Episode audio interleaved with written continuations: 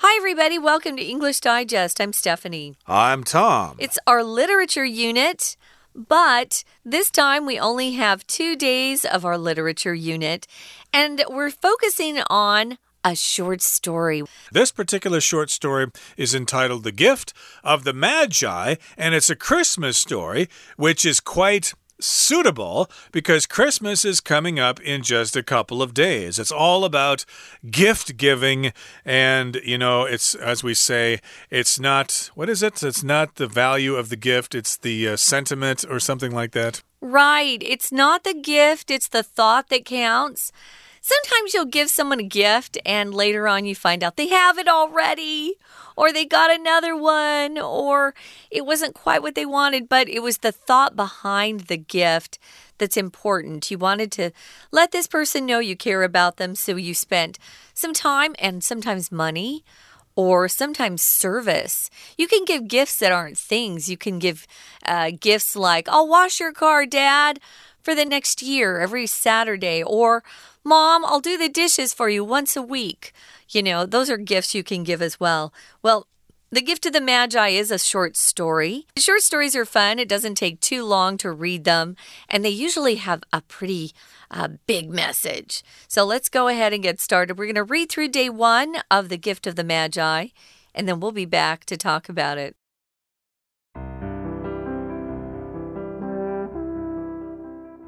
It is Christmas Eve, and a young woman named Della sits in her small apartment, desperately counting money. She's distressed to find that she has hardly a cent to her name, despite saving for months. Della's been hoping to buy a fine Christmas gift for her husband Jim, but can't afford much of anything. Suddenly, she's hit with an idea. Out of everything she owns, Della is most proud of her luxurious knee length brown hair. Yet she decides right then and there to sacrifice it so she can get Jim a worthy gift. She rushes out and sells her hair to Madame Sofronie, a wig maker. Della wastes no time rifling through the stores for a suitable gift. Soon, she discovers a treasure that could have been made specifically for Jim a brilliant platinum watch chain. It's the perfect accessory for Jim's dazzling gold watch, his most prized possession. Della spends all the money she has on the chain and takes it home with glee. That evening, when Jim returns from work, he is stunned to find Della has sold her hair. But then he embraces her tenderly and tells her he loves her all the same. He then gives Della a set of ornamental hair combs that she's been coveting for a long time, but now she can't use them. Then, when Della reveals the watch chain, Jim tells her he sold his gold watch to buy the combs. He smiles and suggests they put the gifts aside for now. The story ends with the author comparing the wisdom of the couple's loving sacrifices with the wisdom of the biblical magi who gave their finest gifts to baby Jesus at his birth. Okay, folks, uh, The Gift of the Magi is the name of the short story that uh, Tom just finished reading. Magi refers to the wise men from the East who brought gifts for the baby Jesus. Um, uh, it's in the Bible. It's, uh, you know, a story about these wealthy uh, men who bring very valuable gifts over to the baby Jesus. Um, and that's where that title comes from the gift of the Magi. So the Magi, again, just refers to the wise men in the Bible. So it's a Christmas story, but it has a twist. If you tell someone this book has a twist or that movie had a twist at the end, it just means something happens that you don't expect. Um, I do like those kind of films or books. It's always fun to be surprised, especially in a book. I'll read, and it's uh, very, very uh, rare that a book's ending surprises me. So it's kind of fun. If you guess, uh, you know, the end of the movie or the end of the book, it's not quite as fun. Right. That makes for good literature if there is a twist at the end. Uh, otherwise, it's uh, too predictable. But uh, yeah, this is an interesting story with a twist at the end. And uh, yeah, we're going to tell you basically how the story ends, so there won't be a surprise there. Uh, and uh, in our next uh, program, of course, we'll talk about the background of the story. But uh, here's how the story goes. So it is Christmas Eve the night before Christmas, and a young woman named Della sits in her small apartment desperately counting money. So, yes, it's Christmas Eve. Tomorrow is Christmas Day. And this is a young woman. Her name is Della. And she's in this very small apartment. And she's counting money, okay? And she's desperately counting money. Uh, if you're desperate, that means you really need something. If you don't have it, you're going to die or you're going to suffer. So, yeah, she's counting money. And I guess she needs to have something there. She needs to have a certain amount of money or else she's going to be in big trouble. It says also that she's distressed. Uh, if you're distressed, you're suffering from a lot of uh, anxiety or pain or something bad that's happened to you. So she's very distressed to find that she has hardly a cent to her name. Uh, this is a pretty famous phrase that you'll often hear Americans use. Oh, I don't have a cent to my name. Uh, CENT refers to a penny. So if you don't have a cent to your name, it just means, ah, I don't have any money right now. Now, she really is quite poor in this story, but you can use this phrase when you just don't have any money on you or money with you or Maybe you've already spent your paycheck and you're waiting for your next paycheck to come and you don't have a cent to your name. You just have to kind of uh, struggle for a while. So she's distressed that she doesn't have any money, any extra money. She's been uh, saving for months. So even though, or despite um, the fact that she's been saving for months, she doesn't have any spare money. And she's been hoping to buy a great uh, Christmas gift for her husband, whose name is Jim but she can't afford much of anything. That's always hard uh, to admit to yourself. Oh, I really want to get just this great gift for a friend or a family member, but I don't have any money. Uh, well, it does say she has some, otherwise, she could not count the money, but it's not very much, and it's probably not enough to buy a nice Christmas gift for her dear husband, Jim. Uh, maybe she could buy him a pair of socks or something, or a Coke or something, or, or a candy bar or something, but not more than that. And suddenly, here in the next paragraph, it says, suddenly she's hit with an idea. Okay, so she gets this idea. It just occurs to her she's hit with an idea. Wow, I've got an idea. I, I should have thought of this before. Why didn't I think of this before? Out of everything she owns, Della is most proud of her luxurious knee length brown hair. So she does own some things, and the thing that she is most proud of is her brown hair and we're describing her brown hair as being luxurious, which means it's high class. You know, it's uh, something that people would pay a lot of money for. And it's also knee length. It goes down to her knees. So she's got a lot of hair there, and she's proud of it. It's luxurious, it's fine, it's wonderful. Lots of people would like to get their hands on her hair. Right. Luxurious is the adjective form of the noun luxury. L U X U R Y. If you're buying something that's considered to be luxurious, you can uh, probably guarantee that that item or that product is quite expensive. So if something's luxurious, luxurious, it's comfortable, it's elegant, it's enjoyable but it's especially expensive. so, luxury brands of cars would include uh, the Benz, BMW, um, Luxgen, which is right here in Taiwan. I love that brand. Um, there are a lot of very luxurious brands of clothing, as you know, ladies, especially out there. I just like to window shop. I just look through the windows because I can't afford all those luxurious brands. So, uh, the one thing she's proud of is her hair. We're going to find out what she does with that beautiful hair. But first, we're going to take a quick break. 听众朋友，大家好，我是安娜。我们今天啊，要来一个文学相关、比较有气息的故事哦。这个故事啊，其实跟十二月的圣诞节这个主题有极大的相关性，因为它是一个圣诞故事的经典。中文叫做最珍贵的礼物。那么，这个最珍贵的礼物是一个很曲折，而且结尾跟我们预期不太相同，有一个 twist 的一个很经典故事。所以，我们今天要先来了解这个故事。明天我们会针对这个故事做一些深入的讨论。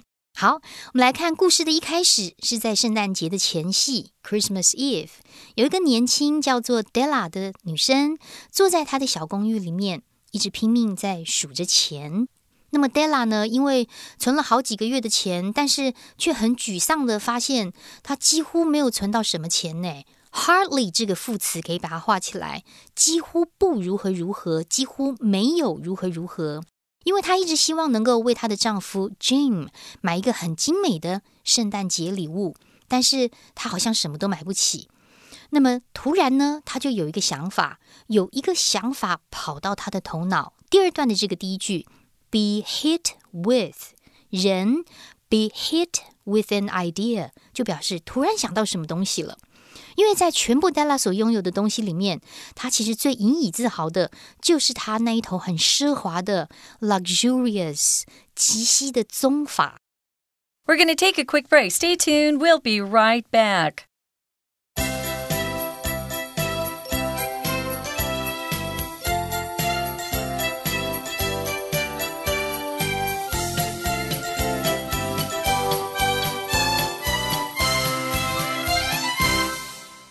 Okay, let's continue talking about the gift of the Magi. And in this story, we have Della. She's young, she's a young married woman, and Christmas is coming and she's quite poor and she's desperately counting her money and she's distressed because she doesn't have enough money to buy a nice gift for her husband Jim. But then she has an idea. She's hit with an idea. She realizes that she has this luxurious knee length brown hair and she decides right then and there to sacrifice it so she can get Jim a worthy gift. Okay, so if you have a head of fine hair, you might uh, cut it off and you might be able to sell it so, so, that somebody can make a wig out of it. I don't know if hair is very valuable nowadays, but uh, when this story was written about a hundred years ago or so, uh, hair probably was quite valuable, especially if it was nice, luxurious, knee length brown hair. So, yeah, if she sold the hair, she could get a nice price for it and then she could use that money to buy a worthy gift for her husband. So here, worthy just means it's worth something, it's deserving attention, it's deserving of respect. So, yeah, it would be a good gift for Jim if she could sell the hair and get some money and buy him a special gift. Well, with that hair, uh, which is described as being knee length, they could make several wigs out of that hair. Mm. So I bet she got quite a bit of money. So what does she do? She rushes out and sells her hair to a woman named uh, Madame Sofronie, uh, who is a wig maker. So we all know what wigs are. We have wigs even today for people who are um, unhappy with their hair or want a different look, perhaps. Instead of dyeing your hair, ladies, you could just go and get a wig and uh, wear that. Good wigs are expensive, though, I must say. They're not cheap. Or thank goodness we have wigs today because some people who experience cancer and have to go through something called chemotherapy typically lose all their hair. And some of those uh, people, men and women, will go and get a wig. Um, so Della goes to Madame Sofronie, sells her beautiful hair. And then it says she wastes no time rifling through the stores for a suitable gift. Oh, this is a good word. I don't think we've ever had this as a vocabulary word. To rifle through things just means to look through uh, lots of things carefully. We'll often use it to talk about thieves who break into your house and rifle through all your possessions. So they're looking through all your jewelry, they're looking through all your cabinets for something, you know, that's valuable. They'll rifle through things. Notice there the preposition through. So to rifle through things just means to look carefully through a lot of things quickly. And to kind of do it quickly, okay, so she goes through all these stores looking for the suitable gift for her husband, and soon she discovers a treasure that could have made, excuse me, could have been made specifically for Jim. It seems to be the perfect gift for him. And what is it? Well, it's a brilliant platinum watch chain. Okay, so platinum is a precious metal. I believe it's even more precious than gold. And of course, if you have something made out of platinum, it's going to cost a lot of money. And in this particular case, it's a watch chain that is made out of platinum. You might be uh, curious here. Hey, I wear a watch. Where's the chain? Well, back in those days, they did not have wrist watches. They had pocket watches that you had in your pocket, and you needed to have a chain attached to that watch so that you would not lose it. So, yeah, you would have a watch and then you would have a chain. And in this particular case, it's not a stainless steel watch chain, it's not one made out of brass or copper or lead or whatever. This one is made out of platinum, and that would be a really wonderful gift for Jim. Yeah, you know, it became a kind of a trend. Uh, at least a decade ago, I remember thinking, wow, everyone's getting platinum uh, wedding rings. Uh, it used to be gold. Uh, gold wedding bands were popular. Um, platinum is a grayish white color. It's uh, it looks really fancy. Um, some people can't tell the difference between platinum and white gold, which we do have white gold, as you know. But uh, people who buy jewelry a lot definitely can see a difference. It's a lot uh, brighter. It's a brighter silver color. It's really quite beautiful. Um, so, yeah, she finds this wonderful uh, platinum watch chain. So she buys that for Jim, who sounds like a really great guy, I must say. It's the perfect accessory for Jim's dazzling gold watch. So, if you're talking about an accessory, it's something that goes with something else. Um, we have some cute stores here in Taipei that are just full of accessories like earrings and uh, necklaces, sunglasses, scarves. Those are all accessories to an outfit that you're wearing. We would never uh, talk about like a, a shirt being an, an accessory that's part of the outfit. So a belt is an accessory. Um, what else did I mention? A cap, any sort of hat would be an accessory to what you're wearing. Dazzling means very bright. It's like lights are shining in your eyes. It's so sparkly.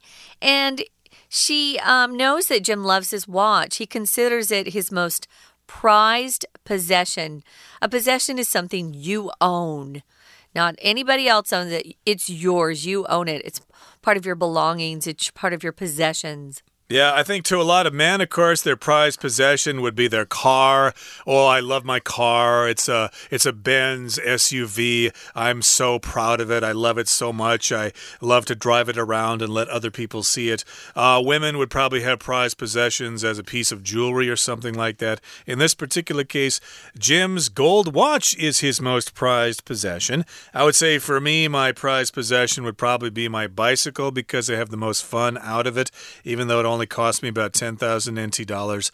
But uh, here, uh, Della thinks this would be the perfect gift for Jim that platinum chain for his watch, and Della spends all the money she has on the chain and takes it home with glee. So there you has it. There you have it. She sold her hair, and then she used that money to buy a platinum watch chain uh, to give to Jim as his Christmas gift. Now that evening, when Jim returns from work, he is stunned to find Della has sold her hair.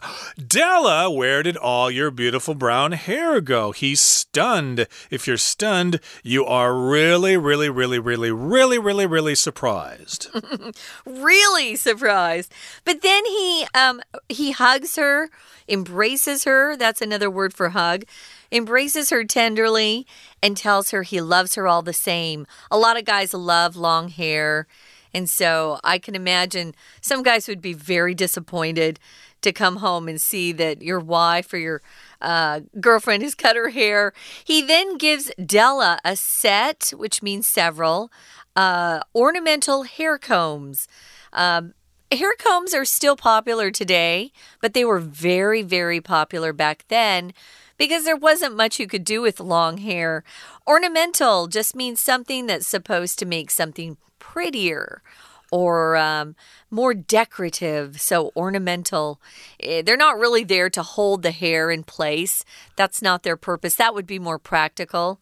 These are just to make you look pretty and just to make your hair look even more gorgeous. Yeah, when you use the uh, comb to comb your hair, they're beautiful combs with maybe some great carving or something like that or maybe they can they can even stay in your hair or something. Like that. Oh, these stay in your hair, Tom. Okay. And they'll they can maybe you take the the front part of your hair ladies and you put it back and and then you put those combs in. Sometimes they have jewels on them or they sparkle uh, and they're quite pretty Okay, well, I think the girls nowadays are wearing those uh, curlers in their hairs, uh, on their bangs. I guess that's the, a trend these days. Oh, I, see lots seen of that. I see lots of young girls wearing curlers uh, in their hair. But uh, yeah, these are ornamental hair combs, and she's been coveting them for a long time. To covet means you really want something badly, but now she can't use those combs because she has no hair for them. So basically, they're gifts for each other are useless. And then when Della reveals the watch chain, Jim tells her he sold his gold watch to buy the combs, which again means that he does not have the gold watch. So the chain uh, that she bought for him is useless as well. Although maybe someday he'll be able to afford a new one and then he could use that gold watch chain. And he smiles and suggests they put the gifts aside for now. So, yeah, let's forget about these gifts. We can't really use them, but still, it's the thought that counts. Well, in this story, it truly is the thought that counts because the gifts, as you mentioned, Tom, are useless now. The story ends with the author who wrote it comparing the wisdom of the couple's loving sacrifices with the wisdom of the biblical magi who gave their finest gifts to baby Jesus at his birth. A sacrifice is when you give up something you want uh, to help somebody else, or uh, maybe you're sacrificing your time to help somebody else, or maybe you sacrifice some money. Uh, to help someone in need. So, yeah, you do it to help somebody else because it's the right thing to do. Biblical here just means related to the Bible. And this story, of course, of the wise men is important to Christians um, and is found in the New Testament. So, that's where our author got this idea to write the story, The Gift of the Magi, which is quite special. Right now, it's time to listen one more time to our Chinese teacher, and then we'll be back to say goodbye. 但是呢，因为没有钱的关系，只剩下这一头棕发了，所以他立刻马上就决定要牺牲掉他的头发，这样就可以买一个值得的礼物给他的先生 Jim。在这一段的第三句当中，我们可以特别把 right then and there 这四个字画起来，就在当时，马上如何如何。在英文当中有个片语 right then and there，right 就是就，就是那个强调的意思，right there and there。那么值得的礼物叫做 a worthy gift。A worthy gift，所以他马上就冲出去，把头发卖给了一个制作假发的人，a wig maker。那之后呢，就赶快翻阅到底哪一些店家呢有没有一些适合的礼物。那很快的，他就发现了一个完全专门是为 Jim 所做的一个珍宝，也就是一条闪亮的白金表链。那么在这一句，也就是第二段的第六句当中，有个关系子句，我们把它抓出来。先行词是 a treasure。宝物、珍宝，后面的 that 一直到全部句尾的地方是关系子句。限定的用法，限定完完全全就是为了 Jim 所量身定做的这个 treasure。冒号说明解释，原来啊是一条白金表链。因为 Jean 本身就是有一个金表，可是呢却没有表链，所以他的太太 Della 就把自己的头发剪掉了，为他买一个个链子。那么 Della 把所有的钱都花在链子上，就很兴高采烈的把它带回家喽。不过这一段的最后一句第八句的地方也有一个关系子句的简化，先行词是 all the money，关系子句从 she 到 has 的地方，注意哦，关系词的 that。是 that 省略，因为先行词如果有 all 这种强调的形容词，我们关代只能用 that。that 为什么可以省略呢？因为在关系子句 she has 当中，这个 that 也就是前面的钱是当受词，she has all the money，所以只要关代是当受词的时候都可以省略。所以当天晚上，当 Jim 下班回来的时候，他就很惊讶的发现 Della 居然已经把他的头发给卖掉了。惊讶，我们常会用 surprise，不过还可以用另外一个字，它的程度上比 surprise 还要更强，叫做 stun，s t u n。惊讶的如何如何，be stunned to do something，s t u n n e d。那么 Jean 当然了解，Della 可能会以为 Jean 不再爱他了，因为他的头发不见了。但是 Jean 呢，却温柔的抱了他，而且呢，告诉他，他依然还是爱着他。那么接着，Jim 又给了 Della 他渴望很久的一组装饰用的发髻。在这句话当中，也就是这一段的第三句，也有个关系子句哦。先行词比较长，从 a set 开始，a set of ornamental hair combs，一组装饰用的发髻，一直到后面的 that，这里是关系子句开始。句尾呢，则结在破折号的前面，所以 that 是关代代替前面这个法纪。后面的 she has been coveting for a long time，所谓的 covet 是渴望或者是觊觎的意思。但是现在 Della 已经不能用这个法纪啦。不过接着当 Della 把表链拿出来的时候，Jean 则告诉 Della，他把自己的金表卖掉了，买了法纪送给他。不过，故事的结尾呢，是作者把这对夫妻的爱跟牺牲的这个智慧，与圣经当中三贤者的智慧相比。因为三贤者在耶稣出生的时候，把他们最好的礼物送给他。那么，文章最后这句话啊，其实主词是 the story，动词 ends 结束，后面的 with 到结尾可以稍微看一下。with 因为是介系词的关系，所以后面的 the author 作者。后面的动作 compare 比较就不能用动词原形，而要用动词 ing。而 compare 我们跳过几个单字之后找 with，compare A with B，把 A 跟 B 做个比较。而最后面的 Maggie 逗点之后呢，互到句尾又有一个补充说明的关系子句，所以最后这句话可能要稍微注意一下。明天我们会将故事做一个深入的讨论，我们明天见喽。That's it for today, everybody. But uh, hey, join us again next time when we talk a little bit about the background to our featured short story for the month of December. And again, that story is The Gift of the Magi. Please join us then. From all of us here at English Digest, I'm Tom. I'm Stephanie. Goodbye. Bye.